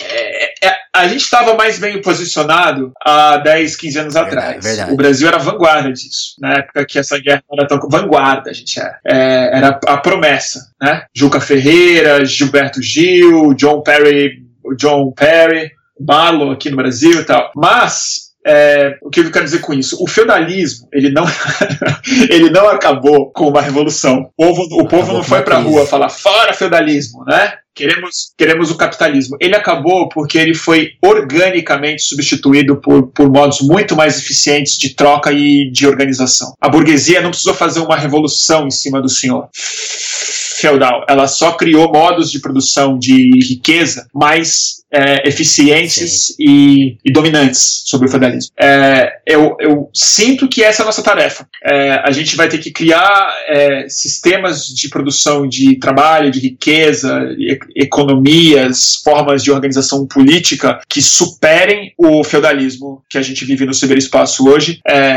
Por fora dele, e aí chega uma hora que ele simplesmente não vai, não vai fazer sentido mais que seja ele o centro da conversa política e econômica. É, mas aí a gente vai ter que politizar o ciberespaço, né? E que eu acho que é uma missão é, muito importante para a nossa geração, como jornalista, como cidadão, como tudo mais. E para mim começa é, pela consciência de que nós já não estamos no espaço certo para ter esse tipo de conversa, né? Que não é embaixo do, que não é exatamente assim nos porões é, tem... do feudo que a gente Essa vai. Essa talvez seja a questão mais difícil de ser superada, né? Você não vai derrubar o Google usando o Google, nem o Facebook, ou até vai. Até, até assim, parcialmente, parci assim, a gente não tem alternativa por enquanto. É, parcialmente, sim. É, principalmente o Google. O Facebook eu acho que é de uma outra natureza. O Facebook é bem pior do que o Google nesse sentido, porque ele é muito restritivo. O Facebook é uma Coreia do é norte mesmo. Ele é, ele é muito fechado, muito totalitário. O Google ele é mais aberto. Ele, o Google busca na web. Ele está na web. Ele é o backbone da é, web de muitas formas. E, e, e, ele é mais aberto, apesar de ser hiper vigilante, hiper grande, o Facebook ele é um condomínio fechado mesmo. Ele tem um muro em volta dele, ele não sai para fora, ele é contra a web. É, então acho assim, a gente tem que usar o Facebook é, de alguma forma, o Google principalmente e tal. Mas eu quero dizer assim, é, eu lamento que o WordPress não virou rede social entendeu? Que ele, ele, é, é, o fato de você ter que se envolver minimamente na programação do perfil, isso é politizante. Isso é politizante. Isso é, isso é, isso é, isso é mais ou menos como você ser obrigado a se informar antes do seu voto ou estabelecer coisas que você, queira ou não, você se politiza. É, e o WordPress, os blogs, é, o seu envolvimento um pouco mais cuidadoso com que tipo de expressão você vai ter no ciberespaço, isso é formação de caráter digital isso é formação de política digital. Eu acompanho muito cultura. Quando você falou isso, eu fiquei pensando muito no, numa questão. Eu acompanho muito filme, música, assim, acho que igual todo mundo, mas quando a gente pensa em Netflix e na, nos serviços de streaming, essa falta de controle é brutal, né? O cara não consegue nem colocar os créditos de quem fez a música. Ou de como a capa dele vai ser exibida. Não, é terrível. É terrível. É terrível atingir todo mundo. Esse fim de semana, é, e, e, não só isso, o tipo de contrato que uma grande empresa, uma grande empresa, tá? Não tô falando de é, 25, tô falando de uma, duas, três no máximo. Empresas conseguem estabelecer com os produtores. Não é que são feudos, são poucos feudos. É, aí é totalitarismo mesmo, né? É, é, eu, vou, eu vou te dizer um exemplo. Esse final de semana. Diga. Muito, muito muito chato, assim. Eu, eu e minha namorada, a gente queria ver certo. o Fellini, um filme específico do Fellini. Aí a gente Legal. foi. Do Netflix não tinha nada. Aí tá bom, ninguém é obrigado, Netflix é um serviço de assinatura, tudo bem. Mas a gente foi na Apple Store, que, que você compra. Tem cinco filmes do Fellini, tá? Não tô Sim. falando assim, do cineasta obscuro da Coreia, né? Eu tô falando do Fellini. Aí você vai, não, então vamos ver o que, que, mais tem. Aí a gente foi ver, assim, o Spike Lee, o Bertolucci, os diretores que não tô falando de coisa difícil, tô falando de, assim, coisa muito, Sim. muito básica se você gosta de filme. Não tinha para comprar. Aí a gente foi na Apple Store americana, tá? Com cartão americano. Não tinha também. E aí, assim, tá, qual a alternativa que eu tenho hoje em dia para ver isso? Piratear, que claro é uma alternativa, ou comprar o DVD, porque, porque as locadoras acabaram mesmo. Para comprar o DVD, eu só achei na Amazon. Entendeu? É. Então, assim, isso com muito esforço, com muito esforço, ia demorar 15 dias para eu assistir o filme do Fellini e dar um dinheiro para o Jeff Bezos. O espectador comum, se eu tivesse 15 anos de idade. Você teria assistido outro filme. Eu teria assistido outro filme com toda a certeza do mundo. Ah, isso é, isso é brutal, né? É muito Entendeu? Isso que você falou é brutal, porque a, a gente enxerga a Apple Store como a, a, talvez a melhor loja. E e ela não tem todas a melhor as. Loja. E aí, quando você vai para outra grande loja do mundo, que é a Amazon, é ferrou. É, né? e aí eu tenho que piratear. Eu tenho que piratear. E pirata tem. Pirata tem tudo, né? E aí, assim, no, nova, novamente, e eu só sei piratear, eu só sei baixar um torrent, não sei o quê, porque eu sou meio politizado digitalmente falando, porque eu sei baixar um torrent, eu sei buscar, eu sei diferenciar o que é vírus, o que não é, eu sei me cuidar nesse, nesse espaço. Eu sei o que é um VPN, entendeu? Então aí eu vou e pirateio e acho que tá certo piratear. Eu não acho que é crime algum eu fazer isso. É, nesse caso. é... Mas é muito geracional, né, Bruno? Você acha que talvez quem cresceu já com o Instagram, com o Facebook, com essa lógica, vai conseguir se politizar dessa forma? Uh, porque aí acho que tem dois, dois problemas ao mesmo tempo. Ao mesmo tempo que a gente não vai ter pessoas informadas sobre isso, sobre essa abrangência que a internet tem, o Spike Lee já deixou de produzir filme, porque ele não tem um real pra produzir filme. É, eu, eu, eu, eu acho que é faca de dois gumes aí. Eu acho que não é tão trágico assim. Porque, okay. primeiro, é, filme do Spike Lee, do Fellini, do Bertolucci, do Romero e tal, sempre foi para pouca gente. Isso aí, então, assim, também assim, não é que a gente tá falando que estão acabando com o Spielberg, entendeu? Okay. É, sempre foi nicho mesmo. E, e esse tipo de interesse de politização digital, de entender, também é uma coisa de nicho. Então, assim, eu não, eu não estou dizendo que a massa humana deveria é, estar em busca desses produtos culturais ou do tipo de interesse na política digi digital. digital. O que eu estou falando é que está cada vez mais difícil para quem tem interesse para essas poucas pessoas que têm interesse, mas que fazem diferença para toda a sociedade, entendeu? As, a, o pouco de gente que precisa se politizar digitalmente, que seja capaz de construir um, uma rede nova, de inventar modelos econômicos é, mais interessantes, de produzir filmes interessantes e, e, e tal, está apertando para essas pessoas terem acesso viável à coisa. Na produção de filme, isso não me preocupa tanto, porque o Spike Lee acabou de fazer um filme incrível, aparentemente, ainda, ainda não assisti. É, e filmar tá mais barato, é digital, não precisa de película, tem, tem, uma série de coisas que são coisas incríveis. Você é. pode achar o seu público internacionalmente no Vimeo e ter um Patreon e as pessoas vão pagar o seu filme. A minha preocupação é que a gente está é, deixando, perdendo uma diversidade mínima na cultura de massa. Legal. Na cultura de massa mesmo. Então, assim, eu acho que o fato da. Esse é o ponto. Esse é o ponto. Entendeu? A cultura de massa ela tá ficando mais monolítica e mais atrelada à cultura de clique e megas audiências. Entendeu? Uhum. Então, assim, o fato de que o pop mundial tá no estado que tá é, é sintomático disso. É uma capacidade muito pequena de renovação, de experimentalismo crítico, de, é, assim, é, é um momento muito estranho e aí eu não me sinto mais confortável para analisar porque eu não sou um bom crítico cultural mesmo. É, mas eu acho que por aí a gente tem um sintoma muito interessante. Tem, tem um livro que eu quero recomendar muito, mas ele é em inglês, não foi traduzido, que é do Mark Fisher, que é o Capitalist é, Realism. Realismo capitalista, do Mark Fisher. Ele, ele faz uma análise brilhante mesmo é, sobre como a cultura, a arte, melhor falando, é, a produção cinematográfica, musical de hoje em dia, ela é um sintoma muito, muito, muito explícito do estado é, monolítico que o capitalismo tomou na cabeça das pessoas, mais do que no, mais do que no mundo. Né, como, ele, como ele invadiu a psicologia mesmo. Sim. Eu achei aqui no YouTube, ó, quem quiser ler o Mark Fisher, tem no, tem, acho que em audiobook no YouTube, que é um livro curto, né? É um livro curto, tem, tem 75 páginas, é, da Zero Books, e acho que é um, um, um, livro que deveria ser publicado no Brasil o quanto antes. Tem na Amazon aqui, eu achei. Tem, tem na Amazon. Eu comprei na Amazon. Tem na Zero Book também, enfim. Tem na Zero Books, é, eu comprei na Amazon, é, mas ele, ele, é, ele é um pensador muito interessante. Para quem está querendo discutir essas coisas, é, infelizmente ele se matou. Oh. Tem mais de dois anos. Para mim foi bem chocante quando ele se matou. Ah, acho que eu lembro de ouvir você falando dele, verdade. É, ele tinha um blog muito influente na época da blogosfera, quando, quando a web ainda era o mainstream. Ele teve um blog de cultura muito influente no começo da década passada, chamado K-Punk. E é um cara brilhante mesmo. Eu acho que todo mundo deveria ler. É simples de, de ler. Bruno, pra gente caminhar a conversa pro final, pra gente, enfim, eu acho que eu, eu acho que eu preparei umas 10 perguntas, acho que eu fiz umas 4, a gente foi conversando. então, acho, tá.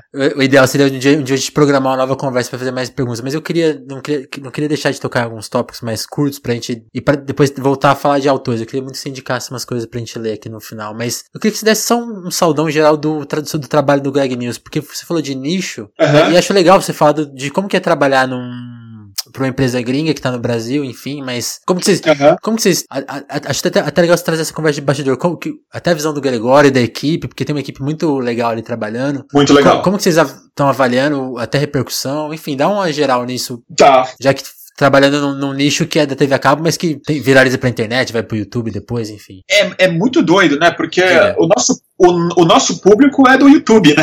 É. Assim, a gente faz piada com isso do Greg News com muita frequência, que é ninguém tá vendo na HBO, né? A gente sempre brinca com os seis assinantes que a HBO tem no Brasil, eu sei, eu sei que é bem mais do que isso, mas é, no fundo a gente sabe que o impacto que o Greg News causa, a gente sente isso de, imediatamente em rede social, é quando sobe no YouTube. Ou mais do que isso quando, quando pirateia no Face. Quando pirateia no Face, que é, quando, que é o que a gente não pode fazer, por contrato. É, então, a gente não pode ter um perfil no Facebook que põe o conteúdo diretamente no Facebook, alguém vai, põe e tem 7 milhões de views e tal. É, mas, é, o mais interessante desse processo é que, assim, a HBO, ela nos dá muita liberdade. O contrato, a gente teve o grande privilégio mesmo de ter um contrato dos mais libertários da TV, eu imagino. Que a gente não tem dinheiro de fundo, de fundo do governo, de Rouanet ou de fundo audio, audiovisual. Uhum. Não porque a gente ache errado, eu acho que o fundo é uma coisa boa. É, eu só acho que a gente não teria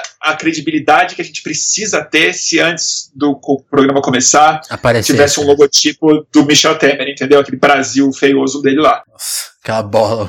Seria um pouco complicado.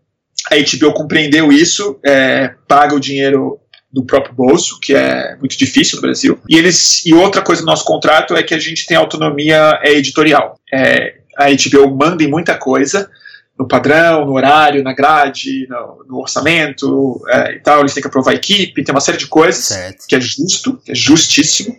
Afinal, e eles né? têm a aprovação dos advogados também, que é algo muito importante. Né? Eles têm uma palavra que está correta, que eles são os responsáveis se tomou um processo o programa, então eles têm muito cuidado com direitos autorais, com certos tipos de ofensa ou de injúria que poderia ser colocada, então eles podem dizer essa piada aqui a gente não consegue autorizar e a gente compreende. Que a gente não vai bancar jurimente, né? Enfim. É, porque realmente, assim, é, é, é isso. O, eles aqui vão tomar o processo na cabeça. E não é só de ofensa, que não é o mais importante, diga-se.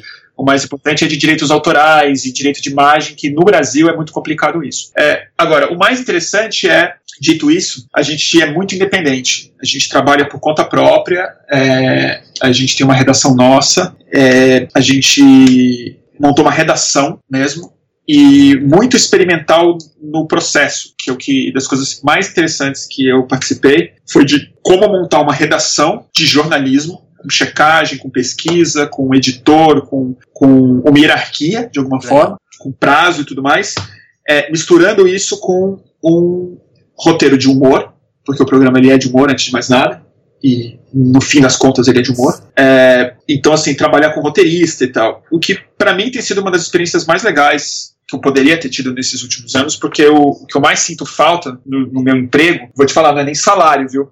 É redação, porque trabalhar sozinho é difícil. Sim, conheço esse drama. Redação é um lugar assim fantástico, você precisa dela, é, é onde se conversa, é onde você troca fonte, é onde a pessoa diz que o seu texto não tá legal, é onde. Esse processo de edição prévia é, é, realmente faz muita falta. É, e ele não funciona tanto por e-mail, que é o que a redação acabou virando, né? O, o editor te lê e manda uma canetada. É, a minha vida foi reunião de pauta. Sim. É isso, eu, eu não era um repórter tão bom quanto eu era um bom repórter em reunião de pauta. É, e era lá que os títulos, as ideias, as fontes, a revista aparecia e, e, e eu aprendi a ser repórter assim, é, conversando com o meu editor com o meu texto na mão, assim, falando, ó, oh, isso aqui não tá bom, não é assim que se faz e tal. E isso a gente, eu voltei a fazer isso numa redação e aprendendo a fazer uma coisa que eu é, só sabia fazer na minha vida privada, que é humor. Né? Eu não, profissionalmente eu não tinha que fazer isso. E aí, é,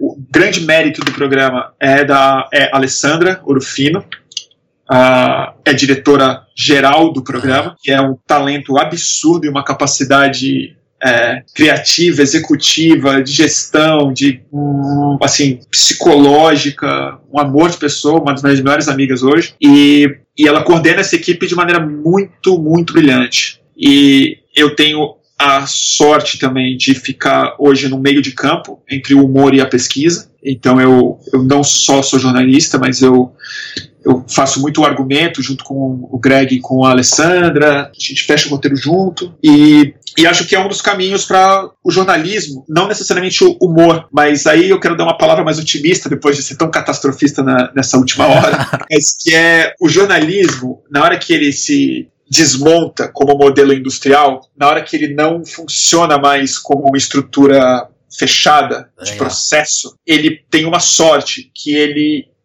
ele não é tanto uma estética quanto uma ética. O jornalismo ele é um modo de pensar a, o mundo e a realidade. E ele seria muito benéfico se todas as pessoas tivessem esse kit na sua cabeça. Então, na hora que a gente não consegue mais ganhar dinheiro numa redação de hard news, é, a gente pode ser muito útil e interessante e economicamente viável como parte de equipes de é, humor, de roteiro, de pesquisa, de transformação de relatórios em produtos interessantes para o público, como publicidade, é, como publicidade, com a sim eu com é, é para onde a maioria das pessoas estão indo, né? É. Por conteúdo que eu acho absolutamente é, justo e justificável do ponto de vista individual das pessoas que, que façam isso e que ganhem dinheiro e que, e que paguem as suas contas, mas eu me preocupa muito que a gente acredite que o jornalismo indo se fundir com o conteúdo de marcas ou de empresas seja o caminho natural e positivo para nossa profissão. Eu não acho que seja. Eu também não. Eu, eu tive uma experiência e digo assim, realmente é limitante até porque as, as fontes já entendem que que está acontecendo ali, que tem uma empresa. É. Todo mundo entende. E assim, e é muito possível você fazer uma. Eu acho possível mesmo você fazer uma boa mídia, imprensa, vamos dizer, de esporte de cobrir maratona só com a Nike, entendeu? Fazendo alguma pagando, coisa. Eu pagando, eu acho possível. Eu não acho possível falar sobre mudança climática paga por nenhuma empresa. Exato. Eu não acho possível investigar o mercado imobiliário de São Paulo, eu não acho possível é, falar sobre gentrificação, falar sobre saúde é, de maneira é, racional e não acho que cumpre a função pública mais importante do jornalismo, que é mostrar o que as empresas não querem que você veja. Sim. Então, assim, é, nesse sentido, eu, eu sou um pouco preocupado com o excesso de mais indo para esse caminho, mas novamente, individualmente, não dá para julgar é, uma pessoa parte. que faça isso. Faz muita parte e as pessoas precisam se virar e pagar as suas contas mesmo. É, eu só não acho que a gente pode olhar para isso como algo muito positivo, porque eu não acredito que seja. Agora, o jornalismo tem muitos caminhos. De novo, eu não posso chegar aqui cinicamente e falar que o caminho é o é tal ou o que eu segui, porque eu comecei falando que eu tive muita sorte de ir para o Greg News, porque não tem dois programas assim no Brasil hoje. É, os canais não dão essa liberdade toda, né? É, e a gente vai fazer uma temporada no ano que, que, que vem, então ele está dando certo para o canal. Então, realmente, sim, é muito interessante. Mas a minha provocação vai nesse sentido. Assim, gente, é, se tem uma vantagem do modelo de negócio ter implodido, é que pelo menos a gente pode ser mais criativo no conteúdo. Sim. Então, é, é, é, isso que eu recomendo que as pessoas fazem. Esse programa que você, tá, que você faz aqui, super interessante. É um negócio que, em tese, vai na contramão do que se espera da, é, né, é. da é, internet, uma hora e meia de conversa, duas horas de conversa, mas a gente sabe que está cheio de gente interessada em ver coisa mais longa e, e eventualmente financiar isso se achar que é muito bom o que você faz. Abrindo, assim, o meu pensamento vai muito nesse sentido, porque, tipo, até, até, até num grau não só financeiro, mas até de interesse de se realizar, né? como você falou, quando você enxergou ali o jornalismo sendo trabalhado com humor, você abriu, você, você, você levou a ética do jornalismo pro outro campo, né? Você, é. Até tem um episódio que ainda não saiu, mas sobre fake news, que a gente voltou, voltou a tocar no ponto que você tocou anterior, mais, mais para trás no papo, que é do de formato. É, que, quebra a lógica. É, uma hora e meia de conversa, a gente apresenta outras ideias, tá? Conversando, né? Então, tipo. É. Não tem como você eu, eu acho que o jornalismo baseado lá, tipo, a Folha de São Paulo, por que ela é tão hackeável para fake news? Porque ela tá presa naquele, naquela paginação é. que, é, que você vai lá e muda um título. E... Exatamente. A estética. É. Quando, quando, quando, quando a mídia se torna mais uma prisão estética do que um compromisso ético, é muito fácil você fazer o fake news, porque basta copiar a estética. Basta fazer uma coisa em cima, uma manchete e tudo mais. É, e eu acho que a internet, novamente, uma das outras coisas muito tristes que eu acho é E é um clichê, hum. é um clichê muito pouco, muito pouco refletido, que só faz, que só tem lógica na lógica do é, clique e da audiência fria. Mas que assim, ah, na internet tudo tem que ser rápido e curto. Uh. Cacete, é o, é o contrário, porque agora que a gente não tem mais o custo do papel, que a gente não tem mais o meio físico, que a gente não tem mais o meio físico para é, limitar ou o intervalo comercial a cada cinco minutos, ou as, é, as disputas de audiência frias pela venda de comercial, por que, que você quer ser ouvido por um milhão de pessoas se possivelmente 5 mil pessoas seriam capazes de sustentar o seu business Sim. se você entregar algo extremamente relevante para essas pessoas. Exato. Que com certeza vai demorar uma hora e meia, duas horas, porque assim, eu não consigo me sentir confortável para pagar ou, ou, comprar uma coisa que dura um minuto e meio, entendeu? Exato. Mas eu me sinto confortável para comprar uma entrevista de duas horas, entendeu? Eu, eu, acho bem mais razoável. Por isso que eu compro um, um filme e eu não compro um trailer, né? Então é, é meio é, isso. É, é, muito isso.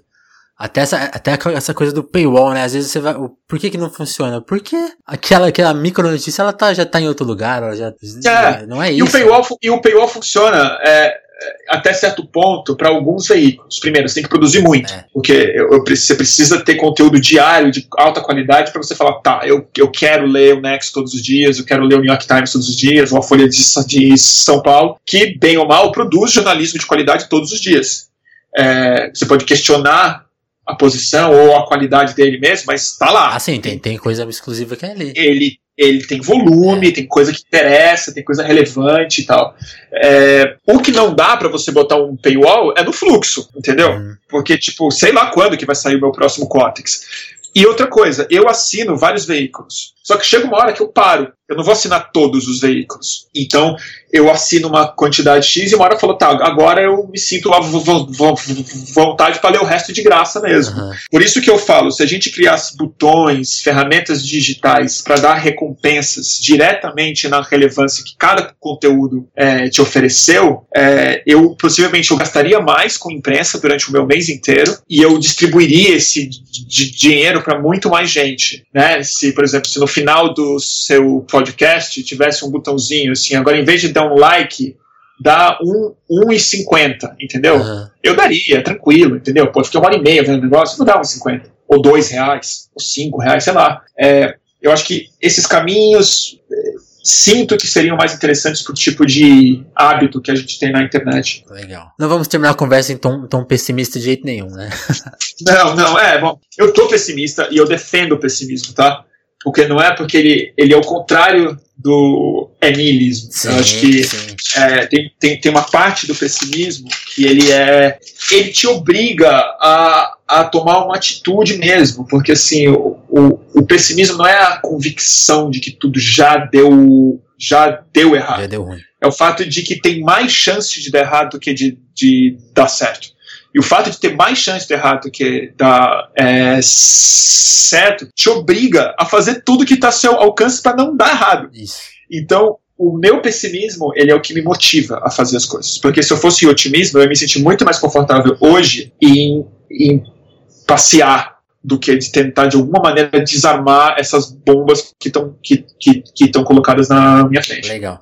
Bruno, pra gente encerrar então, ficou, ficou um monte de pergunta para se fazer, a gente conversa uma, um outro dia, uma outra hora. Mas Tudo vamos bem. tentar indicar um, alguns pontos, sim. É, eleições, o pessoal chegou até aqui e quer se informar melhor. O que, que você indica, assim, de veículo? Tre sei lá, onde é o legal para se informar? Veículo? Isso. Ah, que, difícil. Eu acho assim. Não, não, só veículo, mas também pessoas ou até pessoas, meios, né? assim, tipo, ah, veja mais vídeo, veja, leia mais, enfim. O que, que você indica? Eu indico a Piauí. Legal. É, eu acho que ela tem feito uma cobertura muito esperta e é, juntando o jornalismo de pesquisa aprofundado e tudo mais com um, com um hard news de qualidade. Okay. É, eu, eu acho que, é, para o bem e para o mal, ler o que está sendo publicado na Folha de São Paulo é importante. Tem uma diversidade grande de analistas e colunistas, entendeu? Que mesmo que você não concorde, ou, ou, eles dão um panorama muito importante de como as pessoas estão avaliando isso, e acho que isso é fundamental para o pensamento crítico de cada um. É, eu acho. Tem alguns livros que eu acho que estão muito bons de ler. Um deles saiu pela Todavia recentemente, chama Como a Democracia Chega ao Fim. É, o título é mais apavorante do que o que ele diz lá dentro, mas ele é um alerta muito grande. Acho que no Brasil ele é especialmente relevante nessa hora. Uh, eu, não sei, eu não estou tão bom de dicas para essas eleições, não. É, é, tem o, o Nexo, né? Tem o Nexo, o Nexo faz coisas boas, tem tem... Você comentou na entrevista. É, e eu tô assim, eu vou, eu vou te falar, eu acho que sou, eu, eu sou pouco criativo na, na, nas minhas fontes, é, porque eu, eu, de alguma maneira eu tô com a minha cabeça feita já. Assim, eu não, eu, eu não tô tanto em dúvida. Entendi. Eu tô perplexo, eu, eu, eu, eu não tô muito em dúvida do que está acontecendo. Eu acho que para quem acompanhou tão de perto esse processo quanto eu e muita gente nos últimos anos, eu estava na rua, estava na rede, eu li tudo, eu vi as pessoas, eu acompanhei as sabatinas e tal. É, eu estou mais observando e, e tentando é, conversar do que assim tentando refletir alguma coisa muito original. Eu até, eu até tinha uma pergunta para te fazer. Você é um dos, talvez um dos poucos jornalistas que a gente tem no Brasil hoje que entrevistou quase todo mundo que está sendo candidato aí hoje, né? É verdade. Eu imagino que a sua leitura de como eles se portam na mídia é muito única, né? Olha, eu, eu, eu entrevistei quase todos eles, menos o Alckmin e o Bolsonaro. É, e revendo as entrevistas, eu nem acho que eu fiz um trabalho incrível e tal, mas eu, eu acho que a, a a virtude das entrevistas que eu fiz é justamente o fato de elas serem muito longas e darem espaço para o candidato se expressar sem interrupção, sem, sem muito, é, sem muito filtro. E, em momentos onde eles não eram os candidatos, né? É, exatamente. Então eles também estavam um pouco, um pouco mais à vontade para falar o que eles pensavam sobre as coisas, né? É. Um pouco menos de, um pouco menos assustados e risco e tal. É, mas Assim, eu tenho muito respeito por quase todos os candidatos. Eu tenho muito respeito pela Marina Silva. Eu acho que ela sofre muita injustiça é, na forma como grande parte das pessoas que eu mais gosto e respeito também e tal consideram ela uma direitista traidora, um negócio meio louco assim. Acho que eu, eu não pretendia votar nela esse ano. Uhum. Eu, considere, eu considerava votar na Marina Silva se fosse ela a opção mais é, razoável para ganhar do Bolsonaro. Claramente ela não é mais, é, mas eu acho ela uma pessoa muito digna e, e muito inteligente. Acho o Ciro Gomes. É, eu realmente acho que o defeito que as pessoas apontam no Ciro Gomes é uma das coisas que eu mais respeito nele, que é o fato dele ser. Qual, qual dos defeitos que é, que é bom? O defeito dele, dele, dele falar de muito, uhum. dele não ter filtro, dele não ter autocontrole. Eu não considero falta de autocontrole. Eu acho que indignação expressa é uma das virtudes de um político é, é interessante, porque é o seguinte: eu acho que tem dois motivos para você querer ser presidente do Brasil. Hum. Um deles é a vaidade, o outro, a ganância. Eu prefiro os vaidosos. É verdade. Mil vezes. Porque assim, quando a pessoa está querendo ver o nome dela virando avenida, sendo nome de universidade, virando estátua. Infelizmente, eu acho que é a motivação certa, porque só uma pessoa muito louca vai querer ser presidente do Brasil. Ninguém normal vai querer ser presidente do Brasil. Ninguém saudável quer ser presidente do Brasil ou senador da República. Ou você gosta de ser autoridade ou do dinheiro, da, da, da coisa mais mesquinha mesmo, o poder pelo poder, o seu grupo de interesse, e aí você tende a se fabricar mais, a ser mais hipócrita, a mentir mais, ou você está nessa por uma vaidade real. Quando essa vaidade ela é combinada com uma indignação real em relação ao que está errado, e ela se expressa com palavrão, com xingamento, com chamando o presidente da República de filha da puta, eu acho isso um bom sinal. Eu acho isso um bom sinal. Legal. Eu acho isso que assim, que bom que o cara diz isso com todas as letras. Chama o presidente da República de canalha filha da puta. Chama o cara do é, exército de jumento de carga. Eu acho isso uma virtude do Ciro Gomes. O problema do Ciro Gomes, é, eu, eu acho que é outro, que, que, e eu, é, que eu lamento muito o defeito que o Ciro Gomes tem, que eu acho que ele é, ele é um, ele tem uma cabeça econômica presa ao século XX, cronicamente. É e, e que é, e o desdém com que ele trata uh, as questões ambientais, climáticas, é, que eu acho que é um, que acho que é um, Acho que ele não entende mesmo. Eu acho que a visão de meio ambiente que ele tem, ela é muito aquele papo dele de, de suruba de peixe, de eu fiz energia eólica no Ceará, como é que vai colocar energia elétrica para o seu iPhone e tudo mais. Ele não entende que, tipo, que o clima não é meteorologia, que meio ambiente não é floresta, não é peixe, é outra coisa. E para um cara tão inteligente, eu lamento que isso não, não, não tá no centro da prioridade política e econômica dele. Você não acha que é mais pra, você acha que é mais pragmatismo ou, ou, ou é mesmo incompreensão? Uh, é difícil responder. Eu não sei. É, eu tentei tirar dele isso, não, não, só na minha entrevista, eu tentei tirar isso dele pessoalmente, fora das câmeras, em outra reunião que eu encontrei. E ele tirou sarro na minha cara, na frente de muita gente. Foi bem difícil, bem desconfortável. É, continua tendo o meu voto, ainda o respeito muito. Sim. Mas, assim, ele, ele fez quase bullying comigo quando eu falei de solar como uma alternativa eh, para a produção de energia de massa no Brasil. E, muito, muito legal essa visão, ele... né? Porque a gente vê muito quando. Achei muito legal esse, esse, essa que você falou, porque justamente você tentou. Fala só inteligente, e nem, e nem assim. É, é... Não, assim, é, é, eu estava desafiando é. também o discurso que ele estava fazendo em relação a Belo Monte. Ele estava fazendo está fazendo a defesa de Belo Monte. Eu falei que a China havia instalado em questão de meses o equivalente elétrico produzido por é, Belo Monte em painéis uhum. do Sol.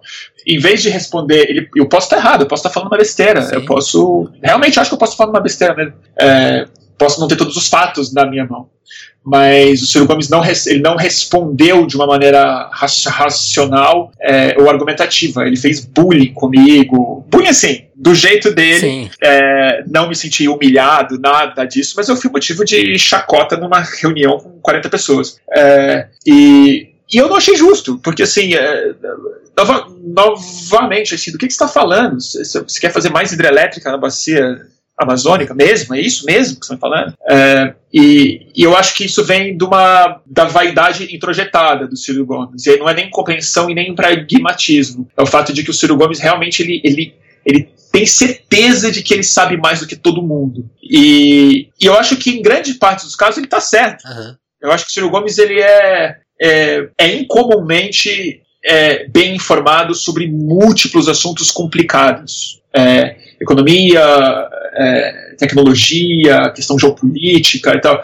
Mas eu acho que o Ciro Gomes ele, ele está preso num modelo mental. Uhum. É, do século XX que não reconhece o tamanho da bucha e o tipo de desconstrução de paradigma que a gente vai ter que fazer para o século uhum. XXI acabar de maneira menos terrível. E, é. e, eu acho que, assim, isso é muito ruim ouvir ele, ele dizer, ele não chama agrotóxico de agrotóxico, sabe? Uhum. Chama de defensivo, assim, é um tipo de coisa que me dói no coração. Mas, de novo, eu não estou escolhendo o meu voto com com o meu coração, ou, ou, nem com as minhas convicções. Eu estou evitando que o, que, que o Brasil se mate. Mas é, engra é engraçado, essa, com essa sua análise, eu, eu, lembrei muito da piada do Lula sobre o Ciro, que é. Qual foi? Ele tem aquele na, na entrevista, tá, acho que tá até publicado no livro dele, no A Verdade Vencerá, não lembro o nome agora. É, o povo sabe porque me condena. Ele, fa ele faz justamente esse comentário. Ele fala: o Ciro, ele sabe tanto que ele ele sabe até como que você tá. Ele não pergunta como você tá. Ele não tem nem a humildade de perguntar como você tá. Ele já sabe como você tá se sentindo.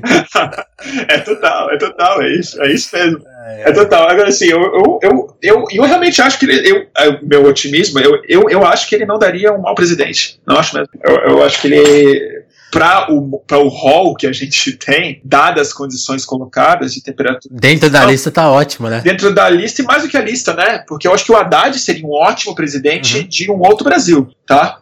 E, e, eu votei no Haddad, conheço ele pessoalmente, é, é, tenho o maior respeito por ele, acho ele melhor do que é, a cúpula do partido dele, infinitamente isso, muito mais interessante do que a, a, que a Glaze Hoffman, do que o o Lindbergh, que o, putz, que o Marinho. Acho ele um quadro completamente melhor. É, eu só acho que o Ciro Gomes tem uma certa razão quando ele fala dos, dos, dos riscos que a gente corre, é, tendo o, o, um cara virtuoso como o Haddad é, dentro de um, um aquário de tubarão. Se a gente pensar na política pública talvez mais bem sucedida do, da prefeitura dele, que talvez se, seja o braços abertos com todas as, as aspas que talvez tenha, não sei qual é a sua avaliação, mas o, os tubarões acabaram com um projeto bem sucedido, ou que poderia ser bem sucedido. Acabaram com o processo, acabaram com o processo mas assim, é. eu vou te falar, sabe qual é a maior ironia? Sabe qual foi a, a, a obra mais bem sucedida do é, Haddad na prefeitura de São Paulo? Diga. Sanear a finança pública e fazer a cidade de São Paulo ter Dinheiro. Grau de investimento, grau de investimento em é, agência internacional de avaliação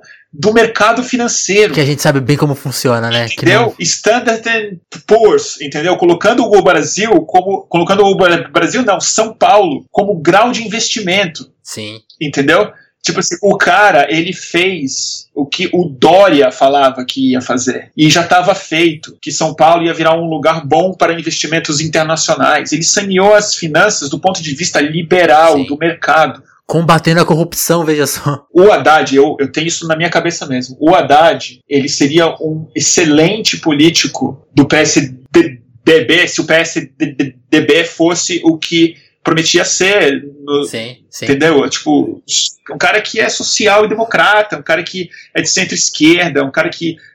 Para usar uma frase do Ciro Gomes, só os inteligentes, só os professores. É, e assim, e, e, e assim, eu acho que ele é até um pouco mais de esquerda, óbvio, do que, do, que, do que o Tucanato era, mas assim, o cara ele não. Assim, é absolutamente razoável com o mercado, com responsabilidade fiscal, com superávit, com tudo isso que o pessoal tá falando aí. Eu só acho que, assim, eu acho um risco altíssimo, altíssimo, altíssimo.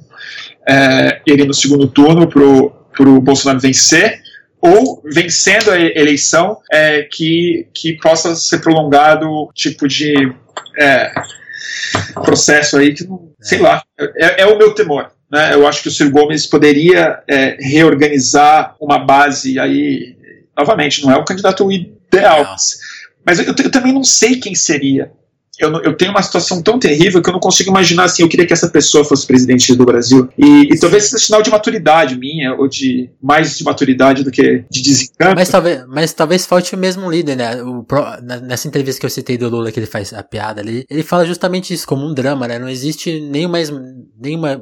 Mais, não existe mais uma figura pública amplamente conhecida. Mas, o sistema é essa coisa que o sistema eleitoral nosso é, é, propõe já tá, tá, bem vencida, né? Ninguém, ninguém vai se tornar amplamente conhecido, talvez por um método mais, mais justo ou mais honesto, ou que não, que não tem que se fazer mal feitos aqui e ali para conseguir alguma coisa, enfim. É, é, e não é nem só esse o ponto, né? É assim, a gente novamente está passando mais uma eleição, e dessa vez talvez menos do que a última eleição, não falando de Congresso Nacional. É, e, e aí eu fico é, com a frase do grande Eduardo Cunha, quando ele foi no Roda Viva, quando ele acabou de... Esse é um grande frasista. Ele, ele grande é, twitteiro. Ele né? é um grande twitteiro e ele é um grande conhecedor da política real brasileira, da Realpolitik é, Brasilis.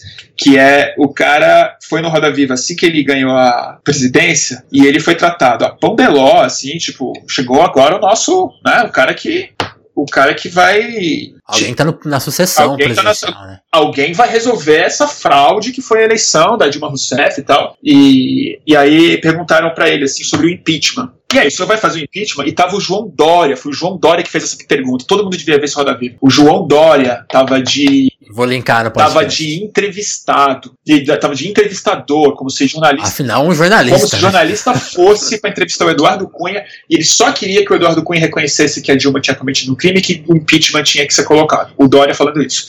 E o Eduardo Cunha negando. Não, não é o caso de impeachment, não é o caso de impeachment. Aí uma hora ele responde, o Dória, e fala: olha, o problema é que o Brasil é presidencialista, mas a Constituição é parlamentarista. Sim. Eu sei que é um clichê dizer isso, mas quando vem da boca do Eduardo Cunha, isso ganha uma dimensão muito mais importante. É, que é o seguinte: se ele está falando isso, ali ficou claro, não só para o Eduardo Cunha, mas para a bancada e para o Brasil inteiro, que o Eduardo Cunha, naquela hora, não era presidente da Câmara. Tinha chave. Era primeiro-ministro. Exato. Ele tava, era primeiro-ministro. E foi isso que, na minha opinião, o Temer virou. O Temer não é o, o, o, o presidente do Brasil. Ele é o primeiro primeiro-ministro do Brasil. Porque foi o Congresso Nacional que falou: não, o nosso líder é esse aqui, ó. Entendeu? E é isso que a gente corre o risco de repetir nos próximos anos, porque o Congresso viu que pode fazer isso, que dá para fazer isso. E que não tem consequência nem eleitoral de fazer isso. Sim. Para os tucanos teve, e foi bem feito. Mas e para o Centrão? Aí a gente vai ter que ver no final dessas, dessas, dessas eleições. É, então, assim, vamos lá, torço para que dê tudo certo. Vá quem for para o segundo turno. Haddad, Alckmin, Marina Silva, Cabo da Ciolo. Eu vou fazer. Eu torceria muito pro Cabo da Ciolo nessa Eu faço atual. campanha pro Daciolo virar presidente do Brasil no lugar do Bolsonaro. É, e, e é só isso. É tipo assim. Até porque o Daciolo tem boas propostas, né? Derrubar símbolos do capitalismo, eu apoio. Cara, se assim, se a gente já tá vivendo uma alucinação coletiva, pelo menos a do, a do, a do cara é mais assim, é mais exuberante.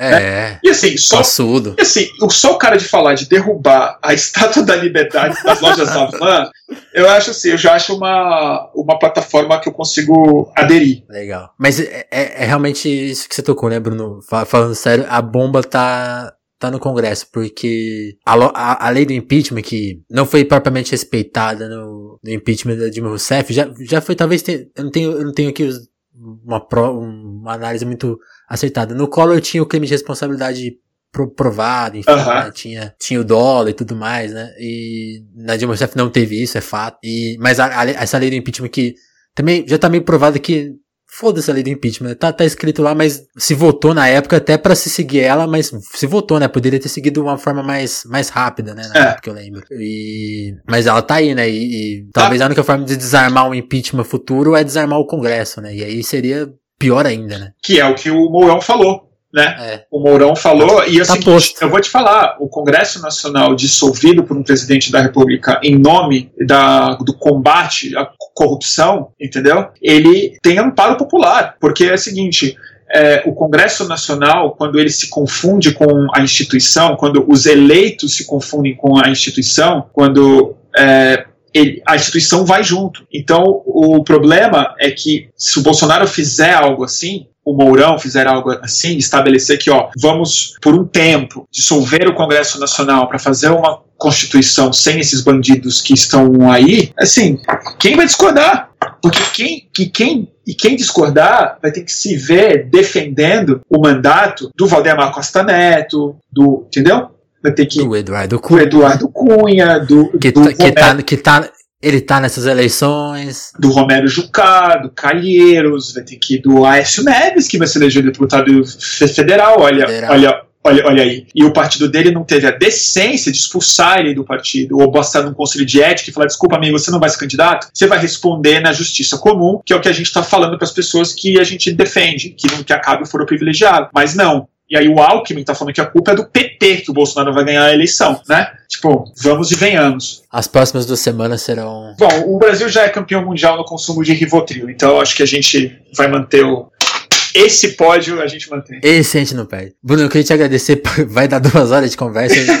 Pois é, desculpa que eu, quando eu falo, eu falo muito. Mas esse é o objetivo, acho que é, foi muito legal e esclarecedor, assim, você trouxe muita, muita informação pra gente. Eu, eu queria, até tinha uma pergunta assim, conta um, uma coisa que, que, ninguém tá vendo e a entrevista foi acho que inteira isso, bastante informação mesmo, pra gente se atentar e se informar. Ah, Valeu mesmo, Bruno. Queria te agradecer mais uma vez e vamos ficar de, marcar mais uma conversa, quem sabe depois das eleições aí. Fechou. Um panorama de, do que vai acontecer. Valeu, Vinícius. Obrigadíssimo e um abraço pra pessoal que está escutando até agora. Valeu, pessoal. Valeu, valeu Bruno. Obrigado pela paciência. Valeu.